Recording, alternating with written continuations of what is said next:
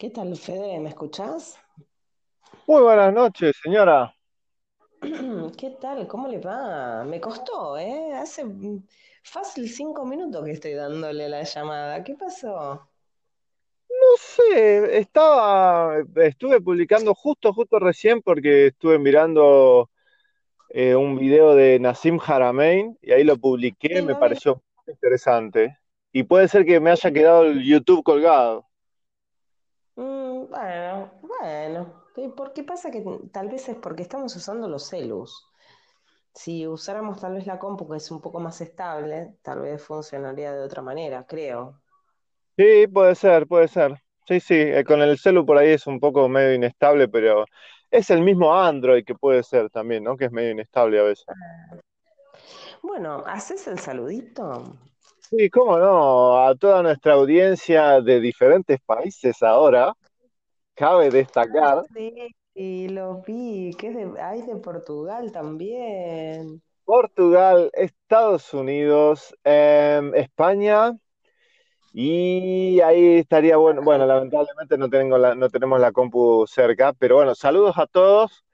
eh, gracias por escucharnos. Esperemos que, que, bueno, que nuestro trabajo pueda ser útil.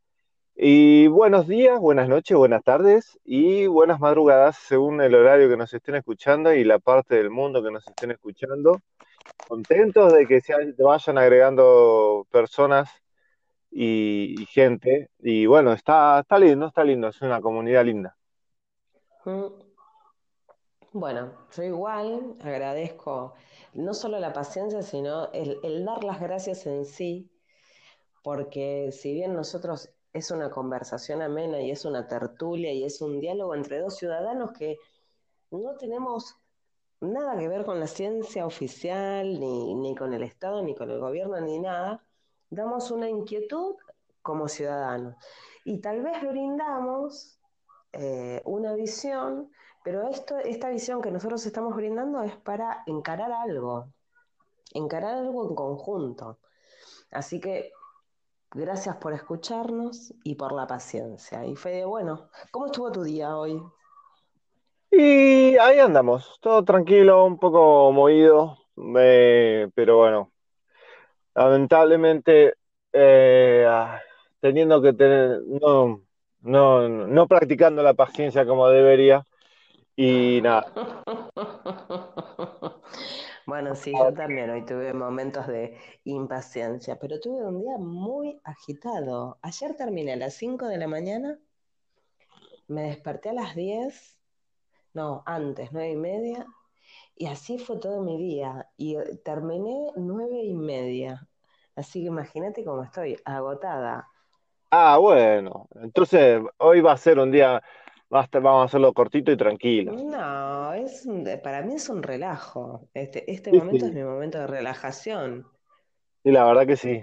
La verdad que para mí también.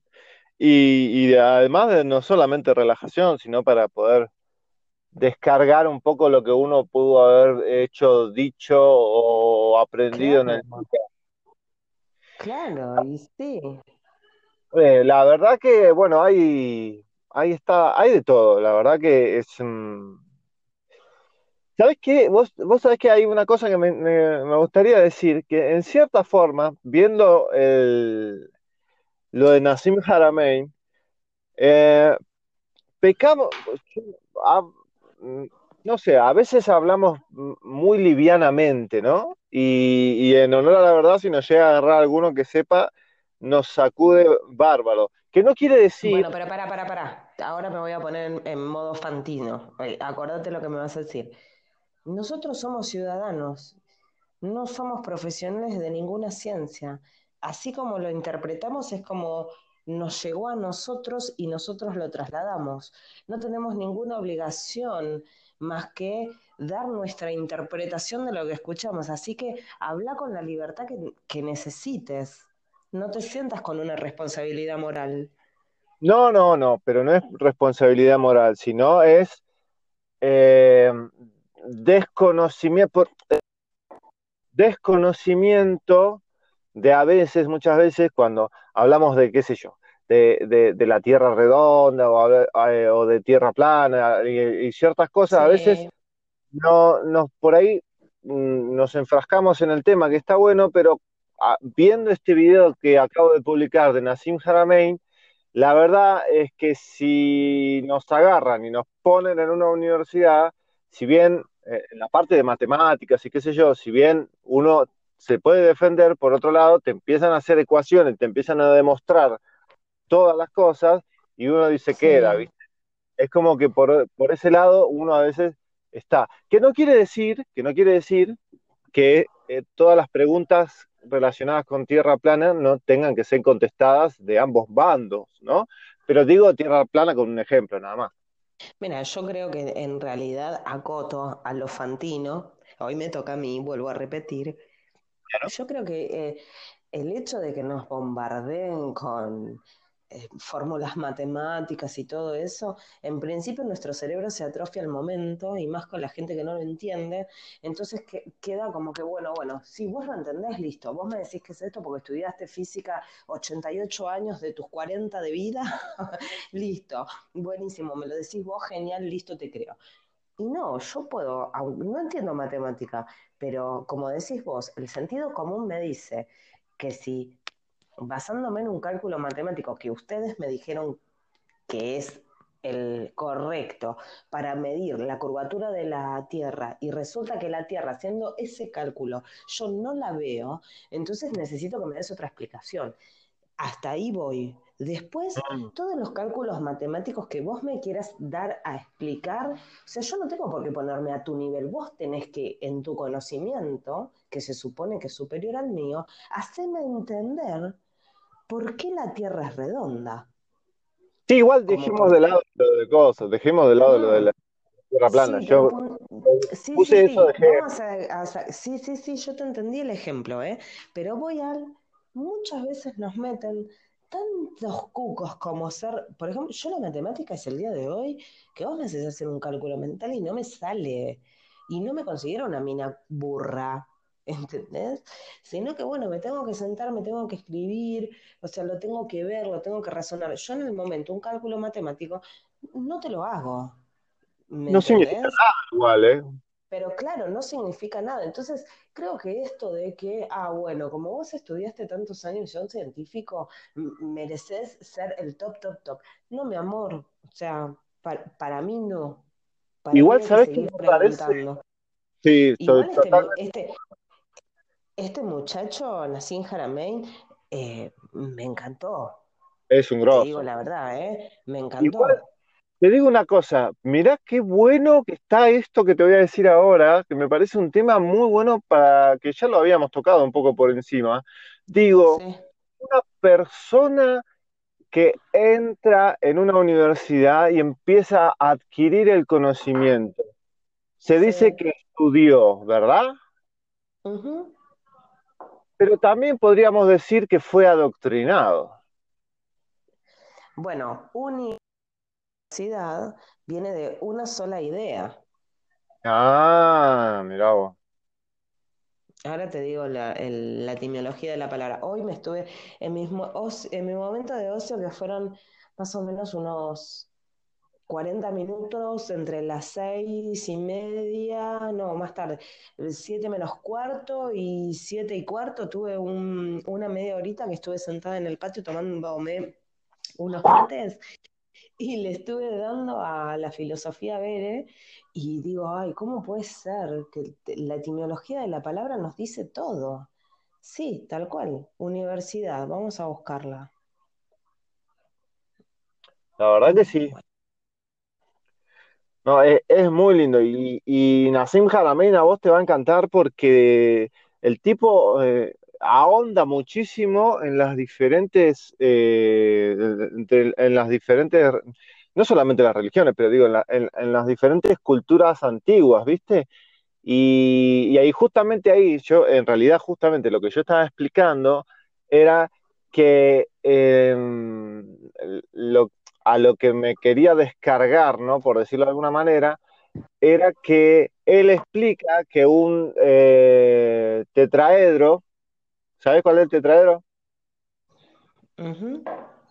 Bueno, que el tetraedro, si vos pones, sí, el tetraedro invertido, si vos lo pones en una esfera, te da justo, eh, eh, bueno, esto lo van a ver si ven el video, te da justo, él lo explica perfecto, donde están todas las grandes pirámides, ¿no? En 90,4 del Ecuador, arriba del Ecuador a los 90,4 grados, ahí están todas juntas.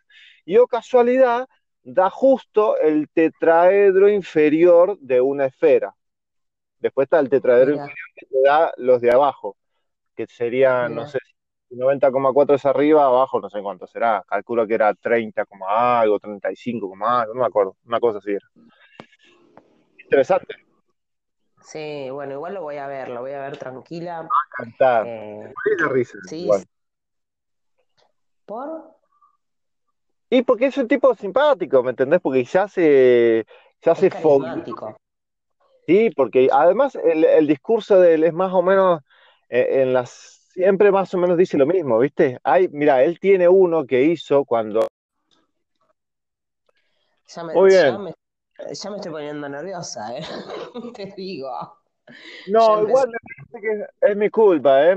es mi culpa porque me parece que vos sabés que voy a tener que empezar a usar el, el don't, no, no, no molestar, se llama don't disturb en, en inglés. Sí. Porque justo me llegaron tres o cuatro mensajes de, Twitter y un montón de otras cosas, así que puede ser que haya sido mi culpa. Yo cuando activo la, la, aplicación, automáticamente ya se pone en modo no molestar y no me llega ningún tipo de notificación. Uh, lo voy a tener que configurar entonces. Vos sabés que volviendo, volviendo, lo que decía era que este muchacho nació en Jaramein, eh, más o menos el, discurso que él da en, las charlas cortas, que eh, una de las charlas cortas es esa que está publicada, es más o menos siempre, más o menos parecido, siempre el mismo, agrega cosas de vez en cuando, pero es más o menos siempre lo mismo, ¿viste? Pero bueno, el chabón tiene que, que contar esto que descubrió, pero claro hay una charla original que el que tenga tiempo y la puede ver y que ya está subtitulada en castellano, con subtítulos incluidos, dura ocho horas. Y es, ahí habla de todo, de todo, de la flor de la vida, de todo, todo, todo, bueno, tengo que tomarme una jornada. Bueno, mira, la semana que viene, muy, muy, muy a mi pesar, y esto lo digo con el corazón, muy a mi pesar, mi hijo vuelve al colegio, muy a mi pesar. Así que, por un lado, eh, voy a tener un poco más de tiempo en esas tres horitas y media, casi cuatro que va del jardín, eh, pero voy a tratar de verlo. No te prometo que lo pueda ver entero, pero tal vez pueda en esta semana ver, verlo y, y, te hago la referencia o lo que a mí me pareció del video, pero me parece muy interesante las cosas que propone este hombre. Es muy, muy interesante. Además, todo probado matemáticamente, o sea, en el sentido de que él te dice de dónde lo saca, ¿viste? Le dice, mira, acá está the Planck distance, que es la distancia Planck, que viene de acá y la sacaron de acá, y hicieron así, y es la. Y te, explica todo, ¿viste? Como, me que... gusta, como me gusta a mí, digamos. Claro, te explica todo, ¿viste? Eso está bueno, eso está muy interesante. Tiene varias, varias cosas está, está óptimo este, este muchacho. Sí, te habla de la conciencia de este hombre, del poder de la mente y de la neurociencia y demás. ¿Hace algún comentario? Te pregunto porque en realidad, o sea, yo llego a este hombre a través tuyo de un comentario en uno de los podcasts anteriores y, y llego a él, entre comillas, por tu comentario, pero no profundicé mucho. Él habla de lo que es la conciencia, la creación de, o sea, cómo, cómo funciona nuestro cerebro y demás, o, solamente hace sobre física astronómica. No, si él es un, si él cuando eh, empezó a hacer todos sus, sus, descubrimientos y estudiaba, estudiaba solo en una, en una, ¿cómo se llama? En una, ¿cómo se llama? Una combi. Él tenía una combi, iba por todos lados la combi hasta que empezó a, ser financiado y, lo, llevaban a hablar, él ahí lo cuenta, ¿no? Lo llevaban a hablar con, con, otros físicos y qué sé yo, y el chabón como ya había tenido discusiones con otros físicos y no le había ido nada bien, porque obviamente no quieren saber nada, ¿viste mucho? No, y además, no, no, pero las explicaciones, hay dos o tres cosas que las vas a ver y vas a decir, wow. Pero sí, el tipo medita, él, eh, él cuenta en el de ocho horas y en otro creo también lo, lo, cuenta varias veces. Y acá le hicieron una entrevista también, es muy interesante, que habla de la antigravedad. Eh, FM, uh, ¿cómo se llama? La, la, que le hizo la entrevista a Yahvé y a Chiapano. FM Astral se llama, no, ¿cómo se llamaba? Mantra. Mantra, FM. Lo voy a buscar. ¿Está en YouTube o lo tengo que buscar en alguna otra plataforma? No, no, no. Pone Mantra FM espacio Nassim Haramein y ya te aparece. Y le hicieron la entrevista a él, a Nassim Haramein, cuando vino acá. Y ahí él habla de, de la antigravedad y qué sé yo. Y, pero el tipo medita, ¿viste? Cuando era chiquito le enseñó a un amigo a meditar y gracias a eso el chabón tiene, es como que le enganchó la vuelta por otros lados a la física. Pero los números están el papel, eh, los papers, él los, están editados en, en, en jornales este, científicos, legales, etcétera, etcétera, etcétera. Sí, mira qué interesante. Y bueno, mucha gente se tiene como este despertar de conciencia a través de la meditación. Y hay muchas personas famosas, o sea, sobre todo del ambiente artístico, hollywoodense, eh, que tienen estos despertares a través de la meditación trascendental. Sí. Y, vos los escuchás y, por ejemplo, no sé cómo es el nombre. Bueno, es un actor, a ver si lo encuentro. Lo que pasa es que si toco el celu se me corta. No, va a querer em, volar. No, eh, un muchacho ya lo voy a, lo voy a tener.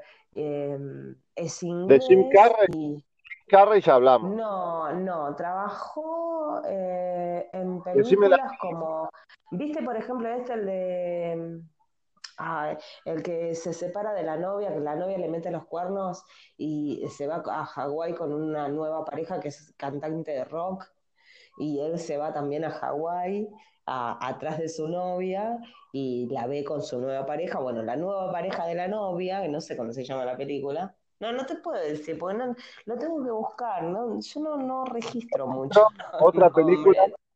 Otra película, Hizo esa muchas películas, hizo muchas películas. A ver si no se me acuerda, te la busco. No, espera, espera, te lo busco, porque no, no, no, no dejá. me decís otra No, película, aparte en este, en este usuario de YouTube no tampoco tengo, lo tengo que buscar.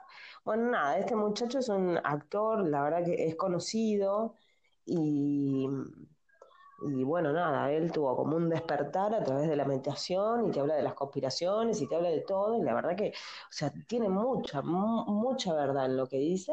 Desde su visión sigue siendo eh, una herramienta de Hollywood porque uno puede, digamos, darse cuenta de las cosas eh, y hacerlas públicas, como Jim Carrey, que él directamente optó por hacer su arte de forma paralela, no transar con Hollywood y así la pagó como la pagó y como las está pagando.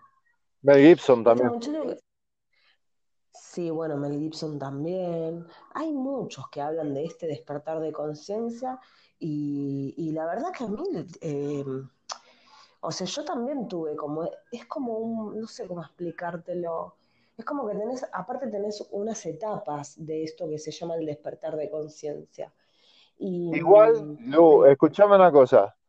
Hagamos una cosa. Te doy permiso para que lo busques y si se corta volvemos a empezar porque ahora me agarró la duda.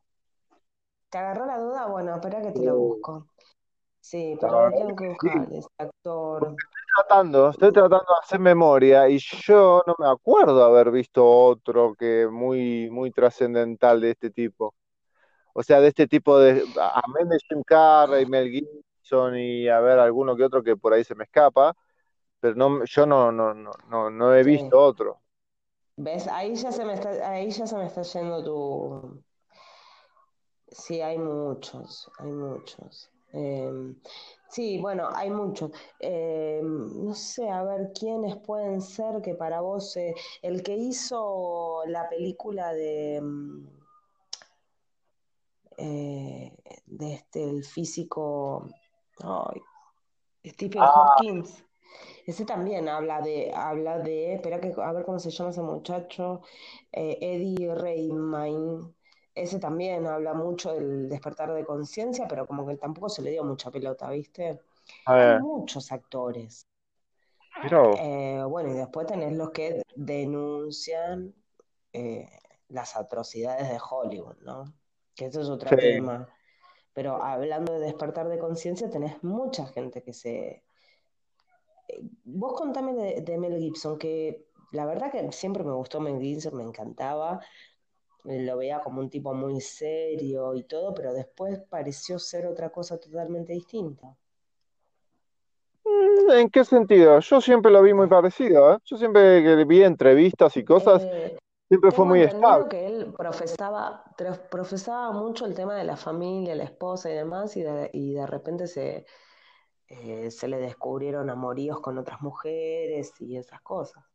Eh, yo te digo la verdad que sí, está bien, pero no sé si varía en, en mucho. O sea, es algo normal y además él mismo explica que Hollywood es contra las tentaciones, tenés que ser, no sé, tenés que ser una montaña, ¿viste? Para no caer en, en tentaciones ahí en Hollywood. Es que cuando él, yo vi una entrevista donde él dice, es tanto el acceso que tenés, no el exceso, sino, Sí, amén del exceso, sino el acceso a niveles tan, dice que, que o sea, llegó al punto, llega un punto en la entrevista donde él dice que, que ya le, le- le daba asco, entre comillas, vuelvo a repetir, pero que eh, no podía creer a los niveles que podía llegar, ¿viste? Y yo sé a lo que se refiere. Nos referimos a prostitución vil, a, no sé, a agua sacada de, no sé, la montaña de no sé dónde, y todo ese tipo de excesos, ¿me entendés? Es más, mirá lo que te cuento. Una vez una, sí, una bueno, señora, el, perdóname, te agrego, es- ya, ya te dejo. ¿Vos sabías que se usa el oro coloidal para la vida eterna? no, pero sí me han Bueno, contado, sí me han contado que las estrellas de Hollywood o las personas que tienen mucha plata, en especial las para las femeninas, para las sí, mujeres, eh, hay un tratamiento que se hace con el semen de los toros. sí, sí, Yo no lo podía creer y me lo contó una persona sí, que, que- que, o sea, de, de confianza, cercana, y me lo contó sin que yo le, le preguntara, ¿viste? O sea, me lo, me lo contó mientras estábamos hablando de varias cosas. sí, Yo cuando me lo dijo, dije, ¿qué? Claro, me dice, agarran, le eh, pinchan el gobelin al, al toro cuando, o no me acuerdo cómo se lo sacan, pero de alguna manera le- se lo sacan y después te lo inyectan a sí. vos, literalmente como si fuese una vacuna, como si fuese Botox. ponele. Sí, bueno, pero, pero la sangre de bebés es Ay, qué que se horror, utiliza. por No, favor. sí, escúchame, el actor se llama el Russell Brand. Ah, sí, Russell, ah, Russell sí, Brand. sí, ya sé quién es. Russell Brand, sí, sí, ya sé quién es. Bueno, claro, sí. Bueno, y este muchacho habla mucho del tema de la meditación, la meditación trascendental. Y bueno, la verdad a mí me encanta de las cosas que, Bueno, es que la, sube a YouTube y es la oveja sí, sí, tiene de un, Inglaterra. Es la, es la oveja negra y me encanta porque aparte me encanta. Lo que sí, Me encanta cómo piensa, me encanta lo que dice. lo que sí, ¿sabés quién es él, no? El que le rompió el corazón a Katy Perry. ¿En serio? Mira, no sabía. Hay un, Bueno, pero vos viste los videos de Katy Perry?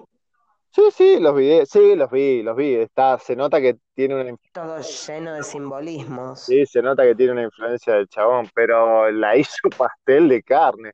No, Igualmente también, qué chabón. Tiene una influencia de los Illuminati, reptilianos, llamale como quieras. claro, Tiene una, una no influencia impresionante. Claro, digo, pero que no es casualidad que, o casualidad, ella hace ese tipo de cosas en los videos y o casualidad él es una especie de iluminado, ¿no? Digo, no Illuminati. Claro, una oveja negra se salió del Claro, rebaño, un claro. Y vos decís, ¿qué onda? Pará. eh. Parecía, pero Qué lindo, qué, qué lindo que es, me encanta. Y Me encantan las cosas, no me gusta físicamente, ¿eh? Físicamente no es un tipo que me agrade, que me... O sea, el que yo digo qué lindo que es no significa por algo físico. Digo qué lindo que es por lo que propone en sus conversaciones y cuando los hace abiertamente, porque él tiene un canal de YouTube que va subiendo videos de entrevistas y, y todas las cosas que él hace. Y es re interesante lo que, lo que propone en sus conversaciones. lo voy a mirar. Lo voy a mirar. No, yo lo escuché con un, con un podcaster muy famoso. Va, tiene un programa de radio que se llama Sí.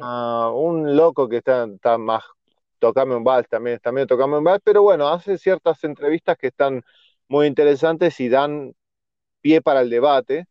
Se llama Joe Rogan, creo que se llama el chabón. Joe Rogan. No lo puedo buscar porque cuando empecé a buscar te empezaba a perder, así que lo dejé y puse otra vez no molestar y lo buscaré más tarde, porque si no te pierdo. Eh, bueno, Joe Rogan se llama el, el- el- el anfitrión del programa de radio, es un programa de radio estadounidense muy conocido. El tipo siempre va contra los veganos, pero va perdiendo como en la guerra, pobrecito. Este, y también estuvo involucrado en las vacunas porque lo entrevistó al, al paparulo este, eh, ya me voy a acordar el nombre, que hizo un libro, que tiene una hija con autismo, y él hizo un libro que dice, las vacunas no le dieron autismo a mi hija. No, no, una locura el tipo. Es un, es un pagado por la industria farmacéutica y el chabón encima tiene eh, patentes de vacunas. Y hace poquito declaró, dice, yo, si a mí me pagan, le saco una vacuna del Bueno, coronavirus en un mes, en dos meses, le dice. No, no, es un cara, perdóname. chabón. Sí, sí, sí, es una locura, pero es muy similar a lo que pasa acá, y lo voy a decir con nombre y apellido, con Sheldin en Tucumán. Sheldin en Tucumán, que es el que hizo la ley de vacunación argentina, El DIN. la hija tiene autismo. ¿sí? El doctor Pablo Sheldin, un neonazi, Claro, un neonazi moderno. es una locura. Bueno, y el tipo tiene eh, claras, o sea, obviamente, como en toda provincia feudal, porque no nos olvidemos que nosotros, o sea, estamos en el 2020 para, digamos, otros hemisferios o otros países. Países como ser Chile, bueno, que ahora se lo están prendiendo fuego, o como Brasil, pero en Argentina seguimos viviendo en el Virreinato de la Plata. Sí, Así que nosotros nos seguimos manejando como en el virreinato.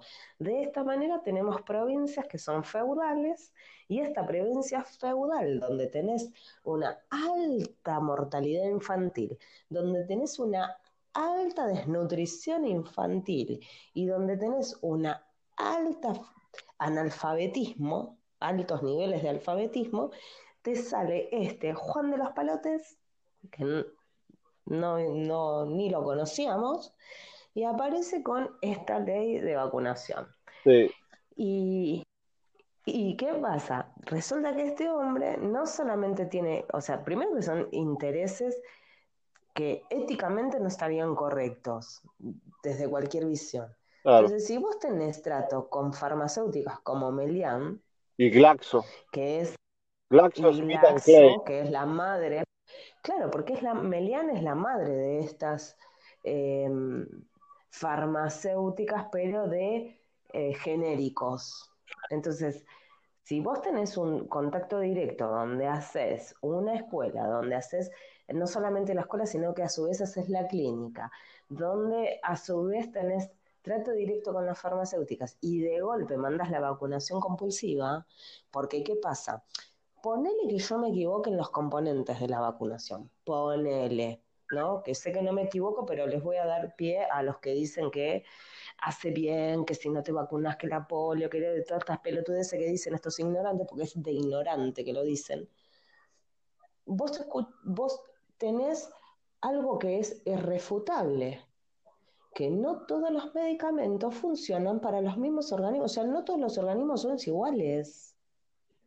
No todos los organismos somos iguales, no todos tenemos la misma genética, no todos podemos recibir una medicación. Y esto incluye las vacunas. Entonces, que vos me la idealices porque te metieron un paquete de plata para, o sea, eh, no solamente el karma que va a tener este hombre, que ya lo tiene, que ya lo tiene, sino todo el daño que genera. Y cuando vos querés proponer una, no, no, te digo una discusión, pero sí un planteamiento del por qué se hace, cómo se hace, y me fui por la rama, ¿por qué, se, por qué no hay exenciones en la ley? Pues yo te entiendo que vos lo quieras ponerle, voy a creer en tu buena fe, voy a creer que en tu buena fe que lo haces por el bien de la sociedad. Te, ponele, te creo, porque, digamos, hiciste un juramento hipocrático porque sos médico y se supone que estás hecho, o sea, dentro de ese juramento es para sanar. Entonces yo te voy a poner una confianza por el hecho de que seas médico. Pero yo también tengo derecho a la duda y hacerte un, un, planteamiento científico y a preguntarte por qué. ¿Por qué me borras? ¿Por qué me bloqueas de, de Twitter y me mandas un bloqueo que estuve 20 días en la cuenta de Twitter por haberte preguntado por qué no había exenciones en la vacuna. Y sí, tal cual. Entonces, si tenés el culo recontrasucio, porque lo tenés recontrasucio y lo estás pagando. No, todavía no empezó. O sea, bueno, pero a ver, que lo haga con su hijo, que no envenene a mi hijo. ¿Por qué? Porque es como le puse yo en Twitter. Los funcionarios públicos, bajo el Código Penal, artículo 205, te lo voy a buscar porque no me quiero equivocar, que causa envenenamiento. Envenenamiento en código. Ya lo voy a buscar. Y, por esto me bloqueó. El artículo 200. Será reprimido con reclusión o prisión de 3 años a 10 años y multa de 10 mil pesos. Espera que te lo. Aparte está en un Infolec, que es un, un portal que uso frecuentemente.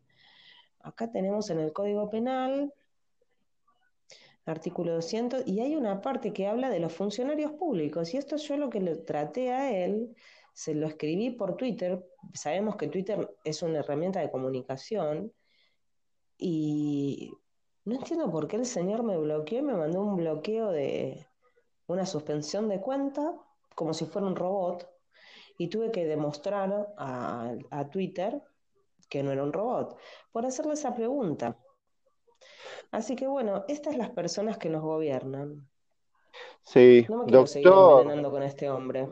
No, no, se llama doctor Pablo Sherlin y tiene también, creo que el hermano o el primo, que también están haciendo asquerosidades en Tucumán, porque nosotros tenemos contactos en gente, de gente eh, de nuestro palo en Tucumán y sabemos exactamente todo lo que están haciendo.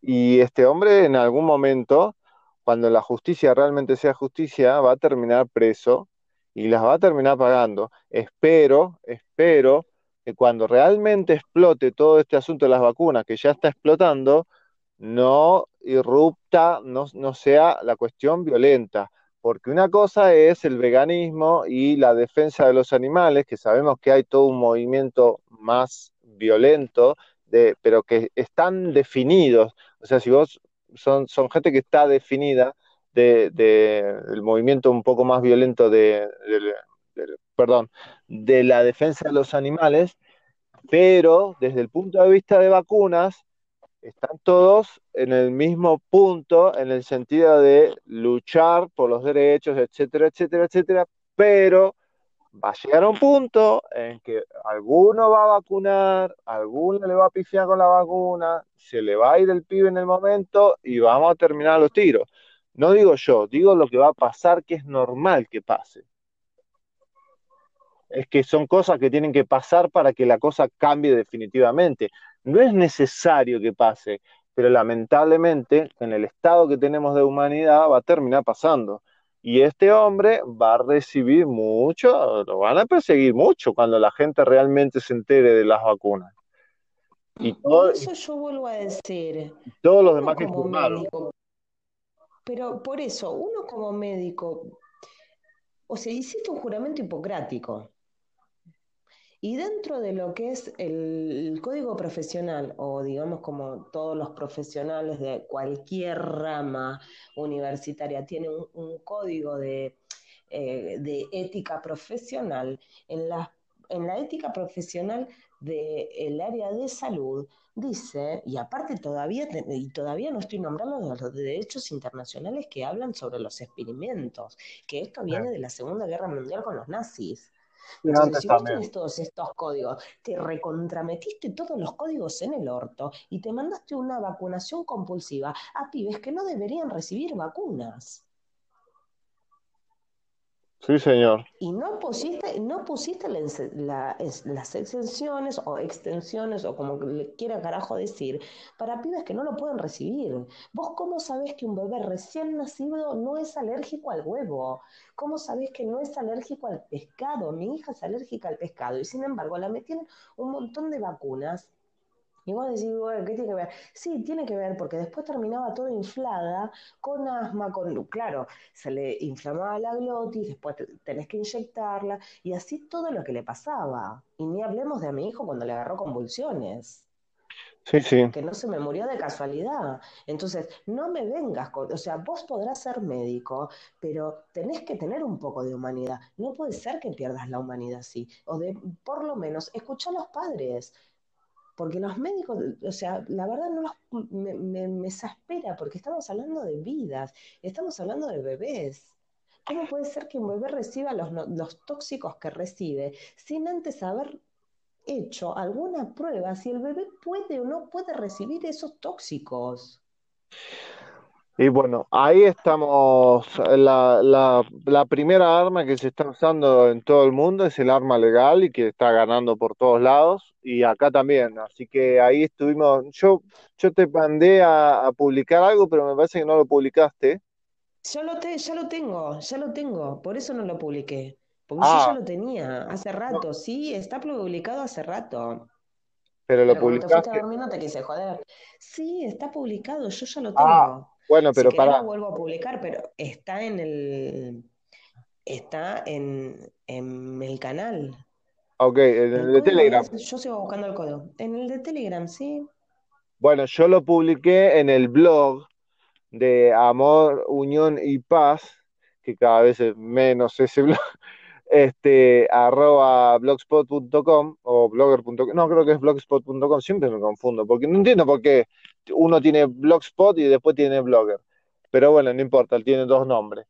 Eh, ahí también está publicado, así que lo único que tienen que hacer con esa carta, para los que nos están escuchando y no quieren que su hijo recién nacido reciba ni la hepatitis B ni la BCG, copian esa carta, y se la hacen firmar. Y cualquier cosa, ahí tienen el, mail para recibir asesoramiento legal. Pero con esa carta ya está funcional esa carta y también ahí en, Amor, Unión y Paz tienen otro protocolo que es este, complementario, que es por si vienen a tu casa a, este, a querer vacunarte o si van al colegio, etcétera. Tienen que todo.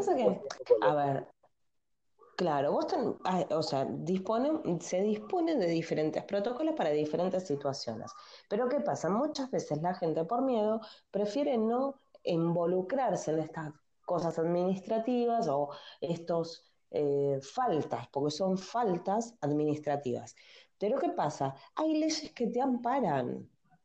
Y después, claro, uno escucha que, ah, no, eh, se radicó la polio, se radicó la viruela. Entonces empezamos con todas estas cosas que es mal informada de gente común y de médicos que también se dedican a desinformar, o porque tal vez tienen el librito, eh, y, las familias entran en pánico. Entonces, ¿qué pasa? Lo primero y fundamental es informarse. Es informarse porque la polio no es que se radicó, la polio se cambió de nombre. La sí, lo hoy en día le puedes, lo puedes llamar como parálisis flácida y como una variante más que ahora no la recuerdo. La sí. viruela, sí, se radicó, pero se radicó porque hoy en día vos tenés un saneamiento, tenés agua potable, el limpieza, vivís de otra manera. Y no es, no es que tus desechos orgánicos van a parar al cordón, va a una cloaca. Ajá. Y, y tenés así una variante. Ponele el, te doy un ejemplo de un virus que se contagia a través del mosquito, que es la fiebre amarilla, que es obviamente es un problema la fiebre amarilla, yo no digo que no exista, lo que sí digo es que uno puede atravesar una infección cuando tenés un sistema inmunológico fuerte porque estás bien alimentado, sobre todo con la ingesta de vitamina C en altas dosis y no la que te dice la oficial que comiéndote una naranjita por día estás. No, necesitas consumir más vitamina C y lo tenés en los alimentos. Y si no, podés consumirlo por, por complementos. Pero a su vez vos tenés una gama de vitaminas y minerales que tu cuerpo necesita diariamente y la buena hidratación, un buen descanso, un, ambiente limpio.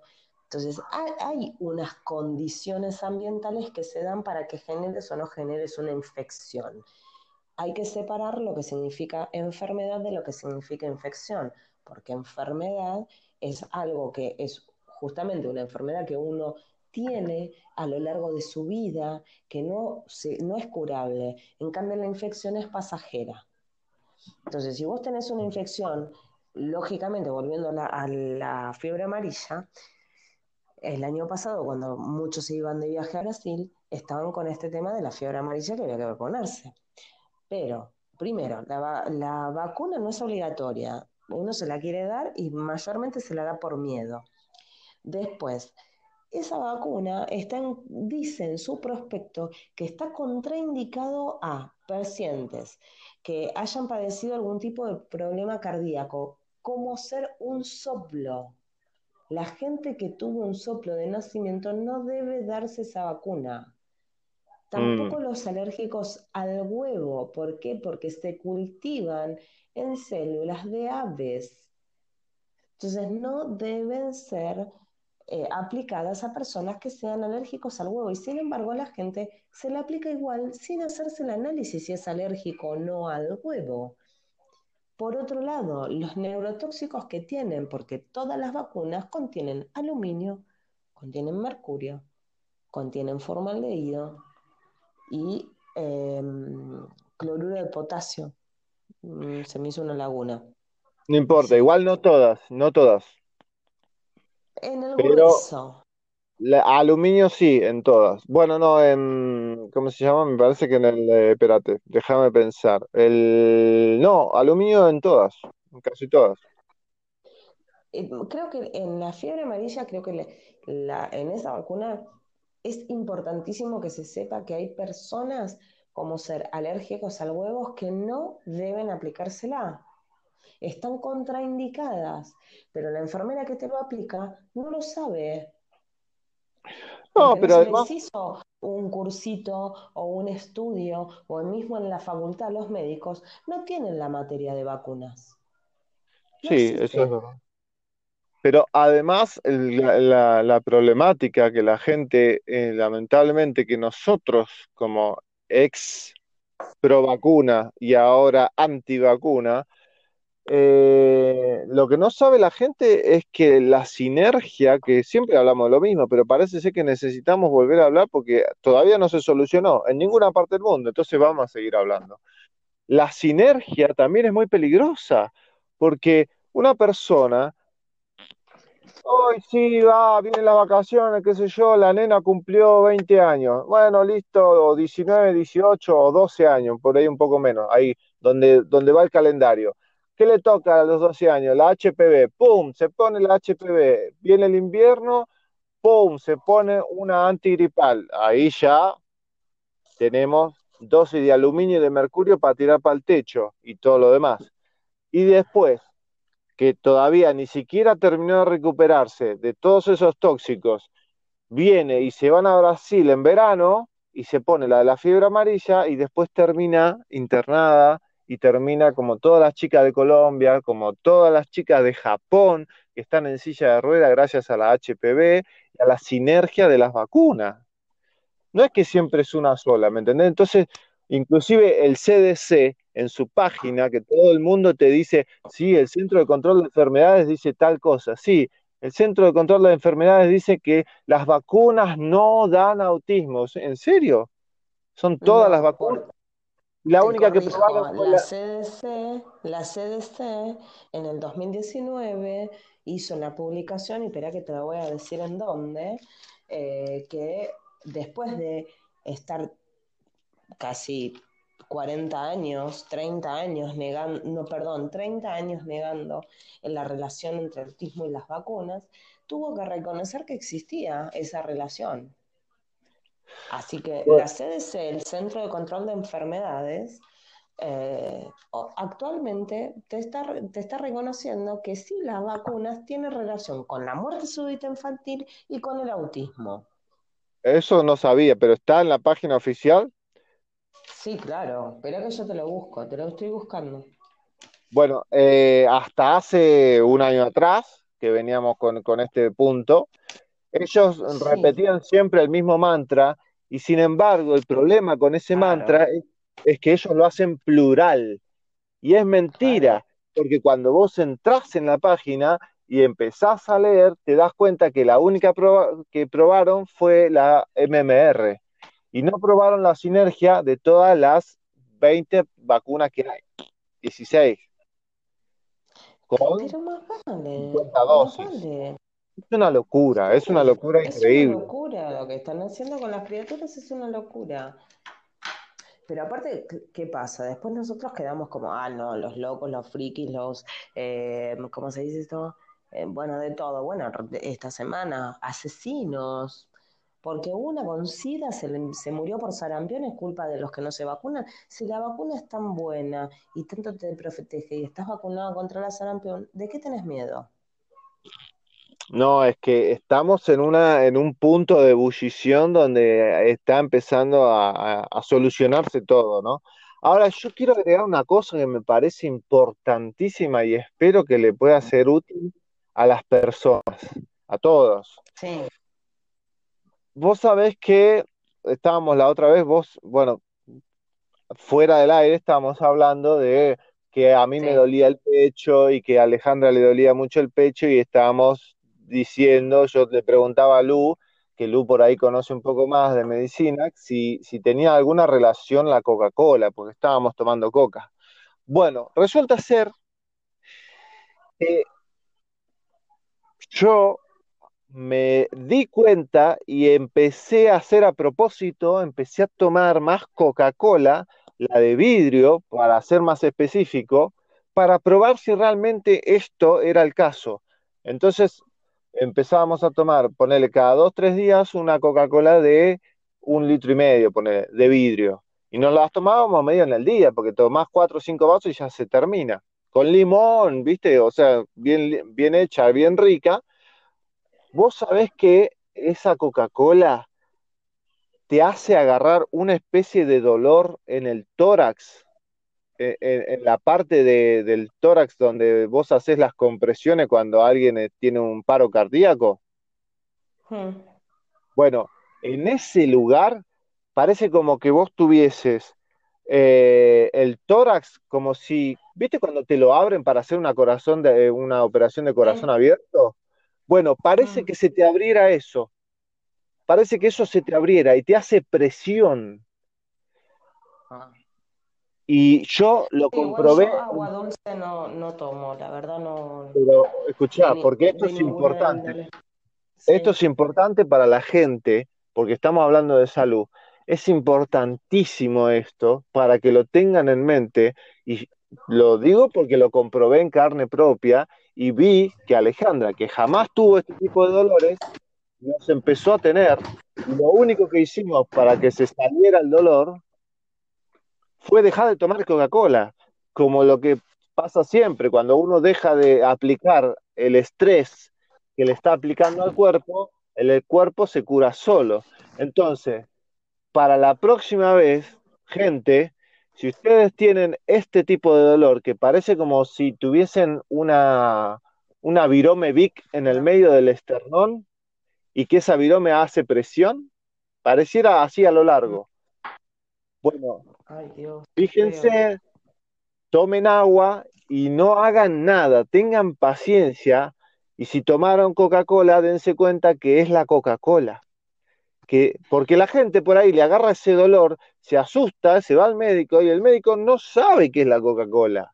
Y yo lo digo con eh, fundamento porque somos veganos y entonces no hay otro factor. Estamos en la montaña, estamos en el aire, el agua es la misma de siempre y lo único que tenés que hacer es sacar el punto de estrés llamado Coca-Cola y no te duele más el pecho. Entonces, es la Coca-Cola. Digo, tengan cuidado con eso, tengan cuidado con eso, porque va a haber mucha gente. Yo no sé si pasa ahora o si pasó siempre. La verdad no lo sé, pero me sorprende cómo, cómo puede lograr eso la Coca-Cola. Además, siempre el mismo efecto, porque si vos me decís que son gases y, que se te hacen los gases en el estómago, otras veces por ahí un poco más arriba, más abajo. No, no, es siempre el mismo efecto en el mismo lado. Eso es lo que me sorprende. Bueno, te digo, te voy a, te voy a hacer una acotación sobre los eh, endulzantes para las gaseosas. Incluso, eh, bueno, de hecho está publicado en las de PepsiCo, que es la línea Pepsi, ¿no? Se usan eh, células fetales. ¿Eh?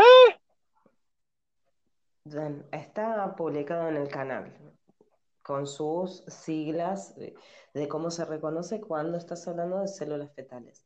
De hecho, el suero, el líquido amniótico también se utiliza como endulzante es una locura, o sea, es un asco. Así que yo cuando descubrí eso no tomé más gaseosas.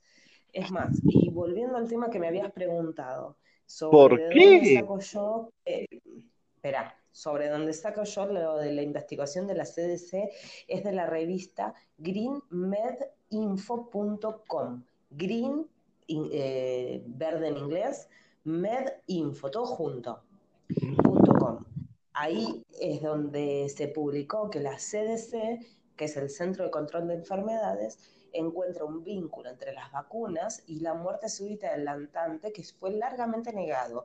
Y a su vez también está el de eh, la FDA, FDA en cuanto a las vacunas y eh, la relación con el autismo.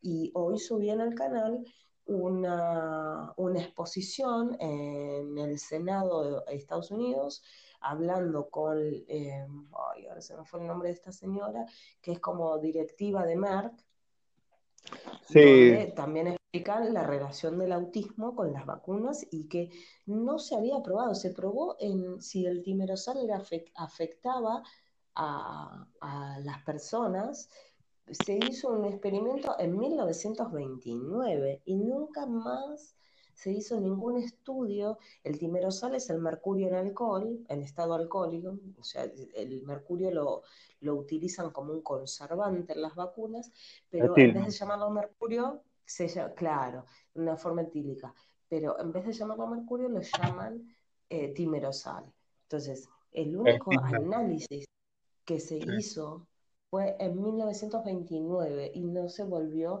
a hacer ningún estudio eh, sobre el timerosal en el, organismo. Bueno, ahí, ahí tienen para que lo vamos a publicar, ahora después lo, cuando terminamos lo, subo. Eh, eso lo hizo la empresa Lili, eh, tiene otro nombre. Lili, sí, exactamente. Sí, bueno, esa empresa... ya está. Lo publicó hoy esa empresa, no, bueno, pero de, ahí, de toda esta problemática, salió lo de el documental de eh, Robert Kennedy Jr. Ahora lo voy a agregar, pero eh, también se hicieron estudios en perros. y los, sí, lo vi.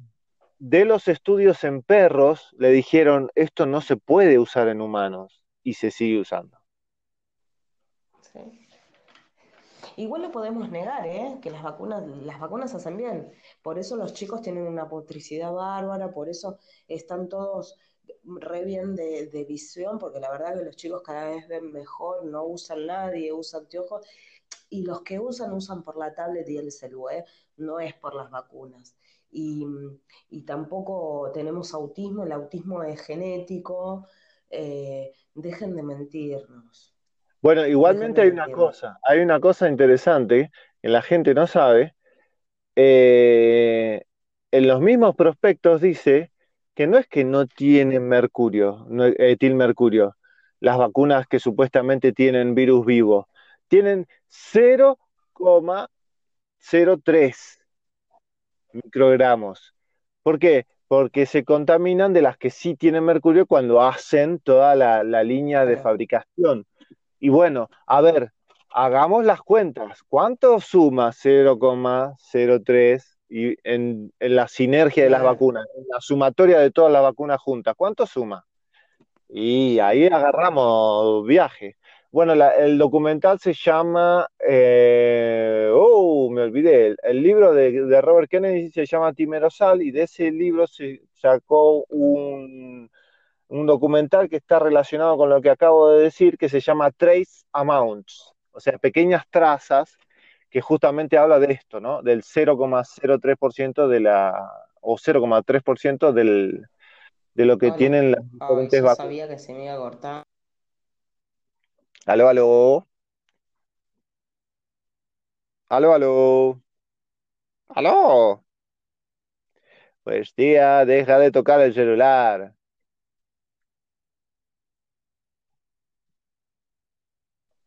Volvemos. Hola. Volvimos. Ay, ahí te escucho bien, sí. Sabía que se me iba a cortar. Y sí, pero no tenés que usar la compu, pero bueno, ya lo vamos a solucionar. Bueno, Sí. entonces lo que decía, ¿hasta dónde llegaste? Eh, no estabas hablando de lo de Robert Kennedy. Bueno, el libro de Robert Kennedy Jr., que mucha gente Sí. ya lo conoce, que se llama Timerosal, hace rato que está y tardó Mm, tres años en hacerse. Y la, el documental se llama Trace Amounts y es muy bueno el documental y ahí está en castellano, está en internet, no tiene mucha ciencia. sí. Y bueno, lo, interesante de ese documental, que es lo que estábamos hablando antes, que está relacionado con lo que estábamos hablando antes, es que en el documental hay un muchacho que tiene un accidente, se pone una, mm, ¿cómo se llama? La La antitetánica. antitetánica, y a partir de eso empieza a tener todos los efectos del autismo, que en realidad son los mismos que envenenamiento por mercurio. Pero pará, Claro, sí. agrego, agrego, pará, agrego una cosa. Hay un documental sobre, creo que era un inglés, que se dio la vacuna de la fiebre amarilla, Perdón. Que se dio la vacuna de la fiebre amarilla y le agarraron alucinaciones hasta que le engancharon el por qué fue que tenía eso y lo pudieron llevar, lo pudieron curar. Pero el tipo estuvo internado creo que seis meses en un psiquiátrico porque le cayó mal la vacuna de la fiebre amarilla. Un tipo que era un es un periodista y de, creo que sacó un libro hace poquito. ¿Vos viste la película La Salud a la venta en Netflix? No, esa creo que no la pude. No sé si cómo se llama en castellano, en inglés.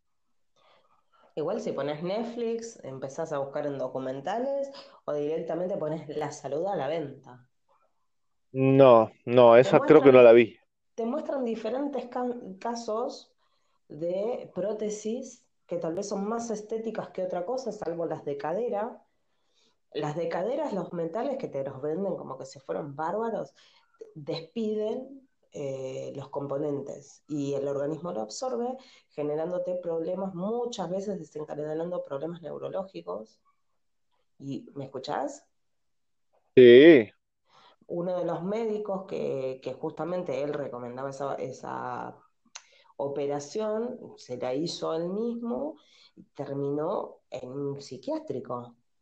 Y no sé cómo fue, la tenés que ver, yo la vi hace bastante. Eh, que eso era una pauta. Mi mamá estaba operada de la pierna, tenía una prótesis. Y digo, posiblemente hubiese sido, hubiese pasado que los componentes de, de esa prótesis le hubieran generado a mi vieja una especie de depresión o algo similar, tranquilamente. Después tenés una señora que en el parto, en el parto, después del embarazo, por lo general los bebés, a veces cuando son muy, bebés muy grandes, se apoyan en la vejiga y hace que te Sí, genere esa incontinencia, ¿sí? sí, Después del parto. Bueno, esta señora se puso una malla, que era una malla que sostenía la, la vejiga para, para contenerla. Y resultó que esa malla fue absorbida por, el, por la vejiga, o sea, por el tejido, fue absorbida. Y bueno, tuvo muchas operaciones donde le iban sacando los filamentos, hasta que en un momento también teniendo relaciones con el marido, no pudo seguir teniendo relaciones porque el, mari el marido lo lastima. Porque esos filamentos se distribuyeron por su parte, por su aparato reproductor. increíble. Sí, sí, es terrible. Es, eh, es la otra, época que estamos viviendo. tenés otra de un anticonceptivo que, se, que en Estados Unidos en cierta manera no es que se prohibió, pero ya no se recomienda ni se hace la misma persona que hacía la, la, la campaña, la publicidad para hacerlo de que era buenísimo y que era, era un anticonceptivo. Y la misma que hizo esa publicidad fue la que después terminó dando la cara de que era dañino. Pero vos tenés que ver a esas mujeres, el movimiento que tuvieron que hacer, las cosas que pasaron esas mujeres por ese eh, anticonceptivo, que es una especie de ligadura de trompa. No, es increíble. Igualmente, mirá, yo te agrego una cosa, volviendo con esto de los metales pesados. Eh, vos sabés que a la última vez que fui, a- ¿qué? no, no, decime, decime. La última vez que fui al dentista, que para arreglarme la- las muelas, este, le pregunté, ¿viste? Le digo, ¿qué onda con esta pasta que vos me, me- con esta pasta que me estás poniendo? ¿Tiene mercurio? Me dice, sí, sí, pero no, no, no te afecta nada, es, es mínima la cantidad y qué sé yo, no sé cuánto, y digo, "¿Eh? David Trino tiene un, un segmento de, que habla del mercurio, el de la, de la placa, no la placa, esa pasta que te ponen para las caries, el plomo, no, no, no, Y ¿qué sí, es? ¿No es David Tri? tal cual. No, no sé si yo te digo que le- se lo pregunté a la, a la misma odontóloga que me atendió y di- digo, ahora no te digo que me arrepiento, pero digo, bueno, listo, ok, vamos a, a ver cómo hacemos para, para zafar de esto. Pero te digo con una mano en el corazón, yo calculo que, que esto en algún momento va a tener que explotar y la gente va a tener que decir, bueno, listo, esto, esta pasta me la tenés que cambiar por algo como la gente, ¿me entendés? No, es una cosa al caso, eh, bueno, en el jardín, eh, un control que tenés que hacerlo, ¿me escuchás, Fede? ¿Sí? eh, un control sanitario y me dicen que mm, al nene le tengo que, que la boca la tiene perfecta y demás. Y que eh, si tiene las, las dos, eh, dos, no son dosis, eh, los dos, eh, no sé, como que va al dentista y le ponen flúor. Yo le dije que sí, obviamente, luego me voy a poner a discutir. Eh, pero, o casualidad, otra mamá que lleva al nene, varias mamás, que llevaban al nene al dentista religiosamente, le ponen flúor y qué sé yo, tienen el... Primero que sus chicos se notan, es visiblemente la apatía que tienen. Al margen de eso, que no soy médico y no lo puedo diagnosticar yo porque no tengo la capacidad, no, es mi jurisprudencia, por decirlo así, eh, estos chicos así todos tienen la boca destruida por más flúor que le metan. Y el mío, que no usa dentífrico porque el dentífrico es natural y se lo preparo yo, no tiene caries, nunca le metí flúor y tiene los dientes bárbaros. Entonces, ¿cómo me lo explicas? Y sí. Es que es el gran negocio. Bueno, estaba dando vueltas en, en su época, en 1980 y algo, 89, una cosa así, estaba dando vueltas una vacuna, vacuna entre comillas, que, que no te, que era anticaries, era una vacuna supuestamente anticaries. Es más, yo tengo la revista que salió en Villiquen, imagínate, para que saliera en Villiquen, Me acuerdo. y salió la, la- que estaba ahí la vacuna anticaries y decía chau caries y qué sé yo, quedó No en la nada, una- obviamente. No era una vacuna. No era No una sé qué era. vacuna. Era un tratamiento de que ya no tenías más caries. Pero no, no Bueno, era vacuna. Pero La verdad que Yo te digo, Sí, te no. soy sincera, ¿qué- ¿cómo le voy Sí. a decir la receta de mi dentífrico? Aceite de coco frío, o sea, lo tenés que tener en la heladera para que sea pasta, porque el líquido, o sea, se, se desperdicia mucho y la verdad que el aceite de coco es caro. Bicarbonato de sodio y unas gotas de agua oxigenada de 10. Con eso se cepilla los dientes, pero es como una pomadita, no mucho. Y te van a decir, no, que, le- que el esmalte, que esto, que lo otro. El nene no tiene caries, todos sus compañeros tienen, no tienen los dientes manchados de ninguna manera. Y recién se le cayeron dos, bueno, perdón, cuatro en total, y tiene seis. Eh, Bueno, ¿querés que te diga algo que te va a poner muy contenta? ¿qué? Acá, en Capilla del Monte, viste que está toda la, la onda New Age, ¿viste? Y hay mucho, hay mucho, mucho en serio, hay mucho de todo, de lo que te puedas imaginar de la onda New Age, hay para tirar para el techo. Y si no está acá, está en los alrededores de Capilla, en otros pueblos. Cuando fui a, al, cuando fuimos a, a comprar eh, a, a los mayoristas de acá, resulta ser que eh, me contó exactamente lo mismo que me estás contando vos. Es más, me ofrecía un frasquito justamente con eso, aceite de coco y bicarbonato de sodio. Eso. Sí, Es más, es poco lo que se pone de bicarbonato, ¿eh? Es poquito. Es- Sí, sí. te tenés que, te lavas, o sea, el aceite de coco cuando se fría se endurece. Entonces, si vos te lo pones en un obvio. frasquito chiquito y lo usas como una pastita, entonces queda como una pasta, te lo fregás y aparte te quedan los dientes re suavecitos, re suaves, es blanqueador y es anticaries. Bueno, y te digo una cosa más. Sí. El bicarbonato de sodio, yo no sé si funciona eh, el mismo que, que me estaba diciendo, que me dijo la receta. Me dice, nosotros acá no usamos pasta de dientes, me dice. Mm, Nosotros usamos esto, esto mismo que vos decís. sí, Y me dice que lo que ellos usan para el sobaco, para el chivo, para el desodorante, Ah, sí, obvio. Bicarbonato de sodio. Bueno, yo no uso, ahora me compré de Natura, porque mi suegra vende Natura y lo compré. Pero yo desodorantes no compro más. ¿Por qué? Porque el desodorante, el desodorante, por más que sea el antitranspirante o el desodorante común, tienen aluminio. Y es uno de los principales motivos para el cáncer de mama.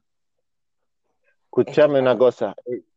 Sí, pero te, te digo dos cosas. El, el bicarbonato de sodio te mata el olor a chivo, es, un, es maravilloso. Bueno, sea- yo uso bicar- bicarbonato de sodio o limón. Para, sea, y cuando- te, y te, te saca el olor a chivo. No Increíble. tenés olor a chivo, no tenés. Ahora, si quiero un poco de perfumito, estoy usando el, el de Natura, que mm, supuestamente es natural, pero sigo dudando. Y aún así, eh, también hay que tomarse el tiempo, porque a ver, uno puede ser conspiranoico, pero si vos no tenés conciencia de lo que estás haciendo, o sea, una cosa es saberlo y otra cosa es ponerlo a la práctica. Y la verdad que hoy en día yo no uso ni detergente. O sea, yo mi detergente me lo preparo yo, mi jabón me lo preparo yo, mi jabón en polvo lo preparo yo, mi dentífrico lo preparo yo, el desodorante lo preparo yo y son 10 minutos. Y aparte, Tal no cual. solamente que ahorro, pero por ejemplo, ahora vamos, ya te dije, el desodorante, bicarbonato es o bicarbonato de sodio, lo que pasa es que cuando uno transpira irrita. Depende también el pH de uno. Pero podés tranquilamente usar limón. El limón también funciona. El bicarbonato de sodio alcalina el organismo, pero tenés que tener cuidado si sos una persona hipertensa. Entonces, Lo ideal es que toda tu dieta sea alcalina eh, y no tengas que depender de la cucharadita de bicarbonato de sodio. Eh, yo a la mañana nosotros tomamos un vaso, bueno, mi marido se prepara en, botella la vitamina C la va tomando durante el, día. Yo no, yo me tomo un vasito con vitamina C en polvo, poco más de un gramo, porque más o menos la cucharadita que te viene es un gramo, poner un poquito más, eh, con un media cucharadita de bicarbonato de sodio, me lo tomo, es como un juguito de limón, me lo tomo y ya está. Eh, yo puedo decir que hace más de cinco años que no me enfermo. Puedo llegar a tener así un resfrío, un poquito de mocos, nada más. Pero no me enfermo hace más de tres años. Después, eh, el tema del detergente. ¿Me escuchás, Fede? El tema del detergente. Uno cuando lava los platos lo puede hacer la prueba tranquilamente en su casa laven los platos con el detergente y miren, una vez que está seco, mírenlo a trasluz y vean el color que refleja. Va a reflejar como un color violeta, también se puede ver amarillos y verdes. Esos son tóxicos o sales con los que se preparan y son tóxicos, quedan adheridos a donde uno come. Si vamos por el lado de cómo, cómo me lo hago yo, yo uso el jabón blanco. ¿Qué pasa? El jabón blanco está hecho a base de grasa de animal. Entonces ahí es como que, bueno, no estaría compensando mucho. Pero sí se puede hacer con las pastillas de carbón o con mismo carbón. ¿Qué pasa? ¿Es caro? Sí, es caro. Las pastillas de carbón son caras, pero no la bolsa de carbón. Y hay que hacerlo un preparado. Con el carbón también se pueden lavar los platos. Y, te y los dientes, ni hablemos, te quedan divinos, blancos, impecables. De hecho, me trajeron de Estados Unidos un blanca, blanqueador dental que es con carbón. O sea, te pones la penita y es carbón y te queda divino. Entonces yo, volviendo al detergente, uso jabón blanco, lo rayo, lo hiervo, lo cocino bien, le pongo agua y esa, esa, lo que queda diluido queda como una especie de gelatina lo meto en un frasco y ahí lo voy usando como si fuera una pomada. Una pomada. No solamente gasto 20 pesos en jabón, que aparte me dura un montón, eh, sino que además me sirve para todo, porque con eso limpio el piso, limpio los azulejos, limpio la ropa, limpio todo. Sí, sí. Bueno, agrego, y sí, agrego a eso que para los platos no hay cosa mejor que la tierra, pero bueno, no, en la ciudad es medio difícil. Acá la tierra es fácil, ¿viste? Agarras tierra, Sí, eso lo hacía en el campamento con los scouts cuando era chica. El tema es que sigue funcionando. Esta cosa, sí, sí, sí, funciona igual que el carbón. O la, la hoja, bueno, vieron, o sea, digo vieron, muy pluralizo.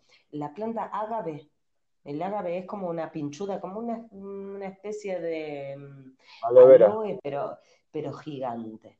Y el aloe también sirve como shampoo. Ahora pasó a también del shampoo.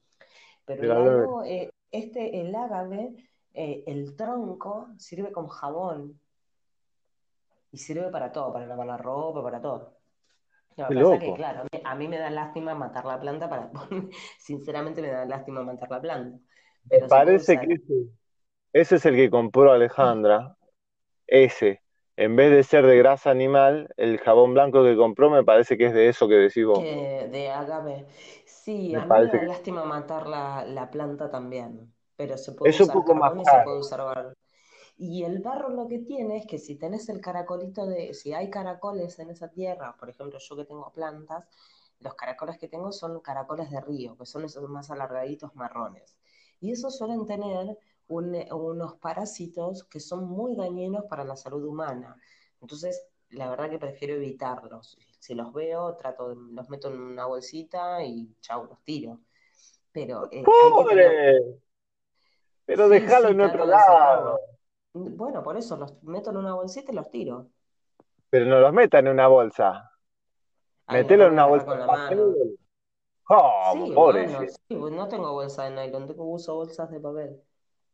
Así Bueno, escuchame una cosa, agrego una cosa, cuando todavía nosotros hace poquito igual, hace ponerle un año atrás, un año y medio atrás, que todavía usábamos, yo usaba todavía desodorante de, de bolilla, el antitranspirante, primero que se me tapaban mucho, muy, muy seguido los poros y me hacían unas bolitas, claro. unas bolitas medias raras. Y segundo, que cuando empezamos con este asunto de las vacunas, con este asunto de andar mirando cómo se puso de moda todas las etiquetas y qué sé yo, se nos ocurrió mirar la etiqueta del desodorante y las vacunas, la, la, etiqueta de una vacuna, un poroto. Cada nombre más raro, dije, ¿qué es esto? ¿Vos Nunca. la, ¿Vos leíste la etiqueta del jabón de, de ducha? No. ¿Nunca no. leíste? Bueno, te invito a que la leas. Tiene titanio. No, no tan locos, tan enfermos. Yo no entiendo cómo es ese, ese tipo de negocio. O sea, ese negocio solamente funciona con la ignorancia. O sea, de la única forma que vos podés hacer funcionar ese negocio es manteniendo vos... a la gente ignorante. Bueno, pero por eso, vos le decís a la persona, che, no compres jabón de tocador porque tiene titanio. O no sé si alguna vez te hicieron la prueba del agua en tu casa con estos los purificadores de agua. No. ¿Vos viste todo lo que.? Oh. Acá en Capital Federal no sabes de, de, todos los colores. Parece, viste, con los Simpsons cuando eh, el señor Benz eh, sale de quimio, que le dice les traigo amor y que se los ve así fluorescente. Bueno, así sí. es el agua que nosotros tomamos. No sabés las cosas que tiene. Y vos lo hablás con la gente, con tu vecino, y se te cagan de risa. Se te cagan sí. de risa. Cuando yo digo, no uso desodorante porque tiene aluminio y causa cáncer de mama, ay, no, mirá si voy a andar, no, bueno, y se te cagan de risa. Entonces, yo la, sinceramente tengo mi micromundo. Mi desodorante me lo hago, mi detergente me lo hago, mi comida trata de hacérmela lo más que puedo, tengo los baldes porque no tengo fondo, tengo en balde mi, mi, comida que trato de que, cuidarla y que, viste, si no es por el gato, es por la palomita del, de, y qué sé yo, voy perdiendo, pero bueno, o sea, es lo que puedo tener dentro de un departamento. Si yo tuviera la posibilidad de hacer mi huerto y cultivar lo que yo necesito, como ser plantas para el jabón, plantas medicinales, alimentos, eh, y, y otra gama de cosas para vivir bárbaro, lo haría. Hoy en día estoy en el camino para poder hacerlo. Uy, ¿qué fue eso? ¿El qué? No, yo soplé que hay un mosquito dando vuelta, ¿eh? yo soplé, no sé Ah. si será... Bueno, lo mismo Sí, que sí. los mosquitos. A mí los mosquitos me morfan, me morfan, me Bueno. comen viva. Vos sabés que, que eso que decís de plantarlo de cada uno, etcétera, etcétera, eh, lo que tiene es que en cierta forma te obliga a hacer eh, sí o sí, no te queda otra, que o, o salís y los vendés, o salís y compartís y haces un intercambio con el vecino, porque Compartís. si no, claro, porque si no, no te, mm, no, no, no llegás, ¿me entendés? Es como que la naturaleza es, es tan sabia que vos, por más que te quieras hacer la huertita de todo, no te queda otra que siempre que te siempre te va a faltar alguna cosa que tiene sí el vecino, y viceversa.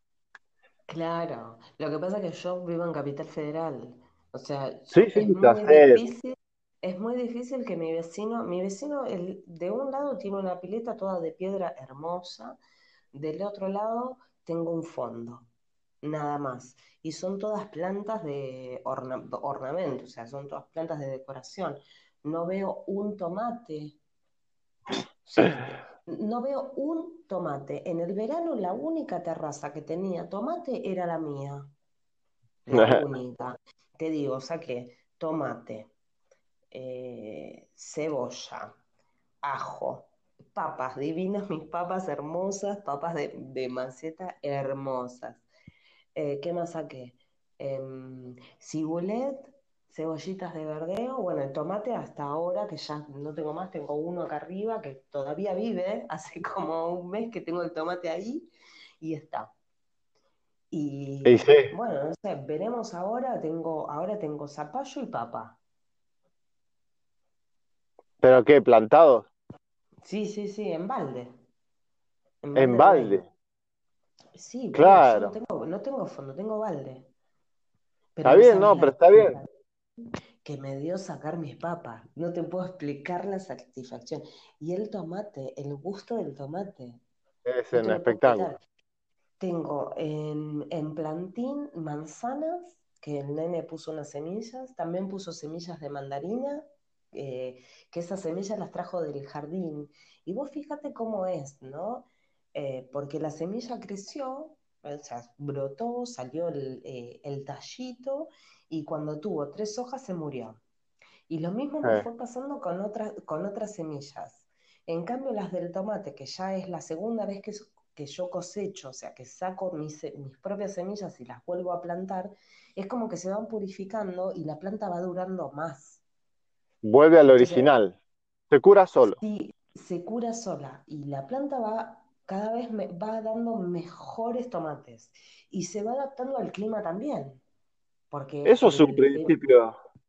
Eso a vos que vos te gusta, eso que vos estás experimentando es un principio cuántico, por decirlo de alguna manera.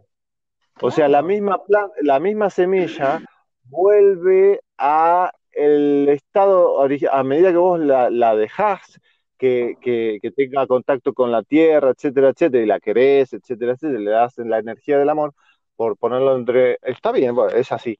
Este, la semilla vuelve a su estado original, ¿no? A, lo que originalmente, como, o- como originalmente fue creada. Ahí, claro, sí, sí, sí. Y aparte es como que se va adaptando al lugar.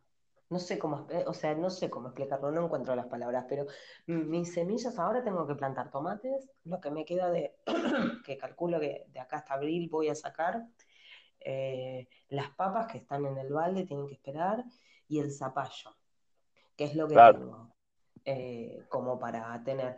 Que a mí lo que me- también me genera mucha indignación es, o sea, yo tengo un patio que a mí me da luz, entonces tengo toda una pared de más o menos serán cuatro metros y medio, cinco metros de, de- uno de los laterales, que tengo solamente plata- plantas de decoración que son jardín vertical, en la pared colgadas, ¿no?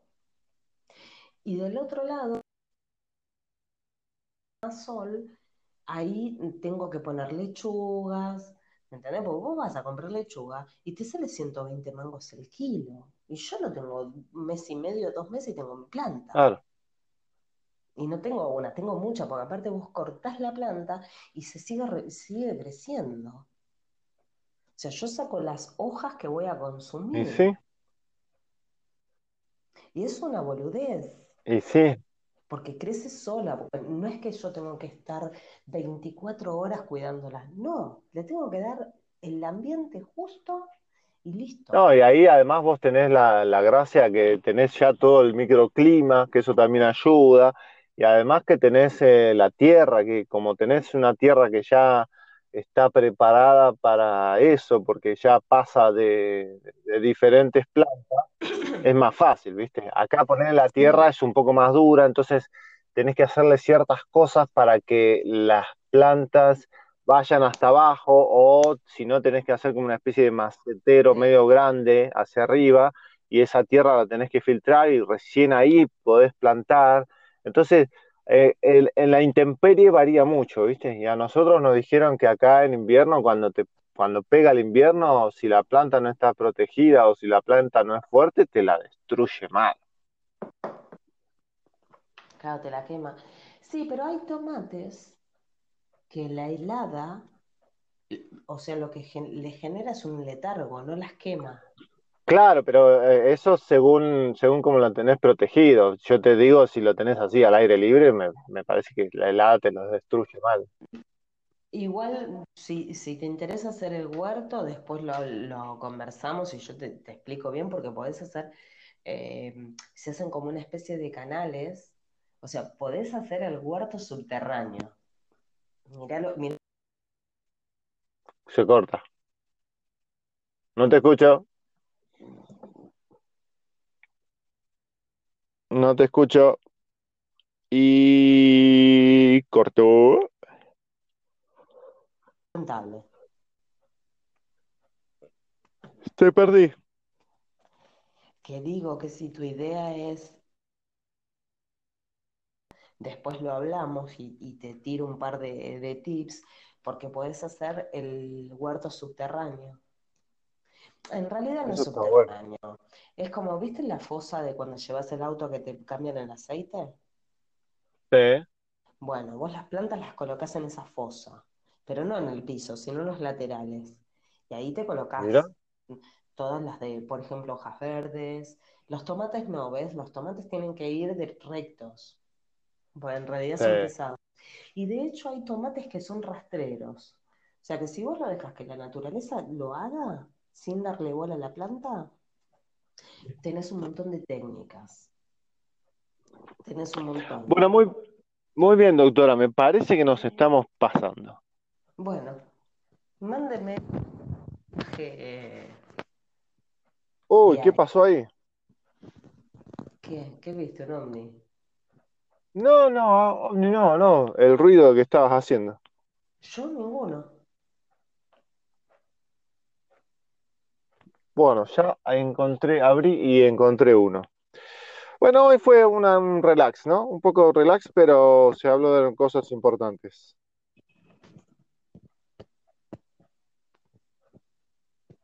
¿Sí? Hola. Sí, sí, ¿Aló? sí, te escucho. Ah, mirá, escucho. encima me... Estamos justo que se me está por... te hago una, te hago una pregunta. Vos cuando sacás esta, este librito, ¿vos abrís al azar o vas como eligiendo? O sea, no es como que abrís el libro y donde cae, cae.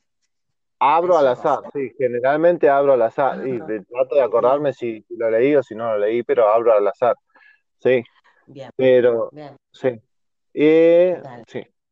Bueno, entonces leo, de vuelta de este, eh, pues ya vamos a leer otro. Eh, este lo agarro porque me, me- me parece que está bueno como está enfocado y por ahí que no tiene tanto espiritismo ni tanta cosa pesada por ahí. Eso es lo que tiene, por eso agarro este. Este, Agenda Cristiana, el espíritu de André Luis, como siempre decimos, y del medium Francisco Cándido, Cándido Javier, o Javier, se escribe con X, ¿no? Igual hay que decirlo porque uno nunca sabe quién está escuchando el programa y por ahí lo escucha por primera vez. Bueno, el punto 40, o sea, la lectura 40, dice, o la psicografía 40 de este libro, dice, esté seguro.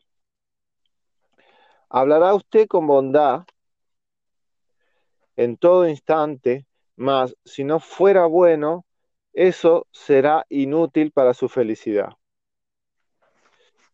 Su mano escribirá bellas páginas con la inspiración superior. Sin embargo, si usted no estampara la belleza de ellas en su espíritu, no pasará de ser una estafeta sin inteligencia. Estafeta es la palabra. Leerá maravillosos libros con emoción y, y lágrimas. No obstante, si no aplicara lo que leyó, no será más que un pésimo registro de conocimientos. Cultivará convicciones sinceras en materia de fe. Con todo, si esas convicciones no sirvieran para su renovación con el bien, su mente se limitará a ser un, un depósito de máximas religiosas. Culpable, ¿eh? Me, me siento culpable. Su capacidad, ya termina. A ver, la linterna, ahí va. Su capacidad de orientar disciplinará a mucha gente, mejorando sus personalidades. Más, si Ah, usted, más, si usted no se disciplinara, la ley lo enfrentará con el mismo rigor con que ella se vale de usted para perfeccionar a los demás. wow. Usted conocerá perfectamente las lecciones para evolucionar y pasará ante los ojos mortales de los humanos a la galería de los héroes y de los santos. Pero si no practicara las buenas enseñanzas que conoce frente a las leyes divinas, recomenzará siempre el trabajo y cada vez más difícilmente. Usted llamará a... Ahora, aló, aló. Yo sí, vos. Aló, aló.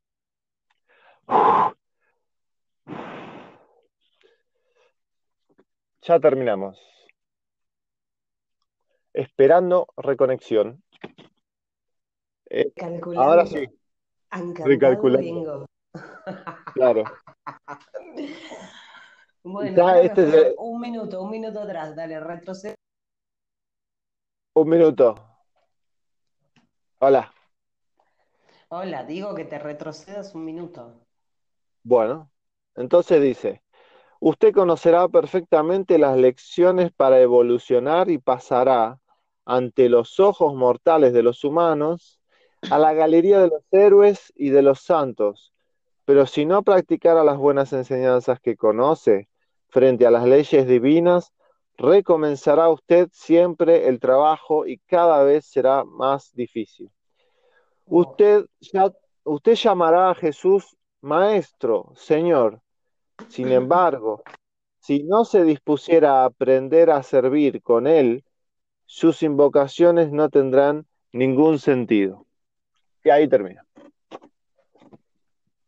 Meto así, así crudito me lo tiró, ¿eh? Bueno. Ahí no, está bueno. Ahí no, claro. Muy bien. Muy bien. Estás bostezando, ya te, te pudrió la charla. no, no, me, me parece. La tertulia acá. No, está interesantísima la charla. El problema es que hoy fue un día largo en todo sentido, emocionalmente, por todos lados, físicamente, por todos lados, largo. Bueno, aprovecha este fin de semana a descansar. ¿Ahí me escuchás? Sí. que aproveches este fin de semana a descansar. Se escuchaba como bajito, ¿no, mi voz? ¿Puede ser? No, bajito no. No, no, no se escucha re bien, ¿eh? Bueno, que digo que aproveches a descansar y bueno, nada, agradecer a los que nos escuchan. Hoy estuvo muy relajado, nada preparado, fue lo que salió. Eh, así que nos encontraremos en la semana para más. Y Fede, te mando un abrazo. Gracias por la tertulia, como siempre. Muy bien, igualmente despedimos de los oyentes, que espero que este, este programa les haya sido ameno, espero que hayan aprendido algunas cosas y que las tomen en cuenta, que las tengan en cuenta, porque es parte de las experiencias que uno va teniendo Así que esperemos que podamos, hayamos, sido útil para un mundo mejor. Y con esto ya cerramos. Yo la misma de siempre. Ajá. Cuanto más leen las ovejas, más negras se ponen. Y yo lo mismo también, es verdad. Y yo lo mismo de siempre.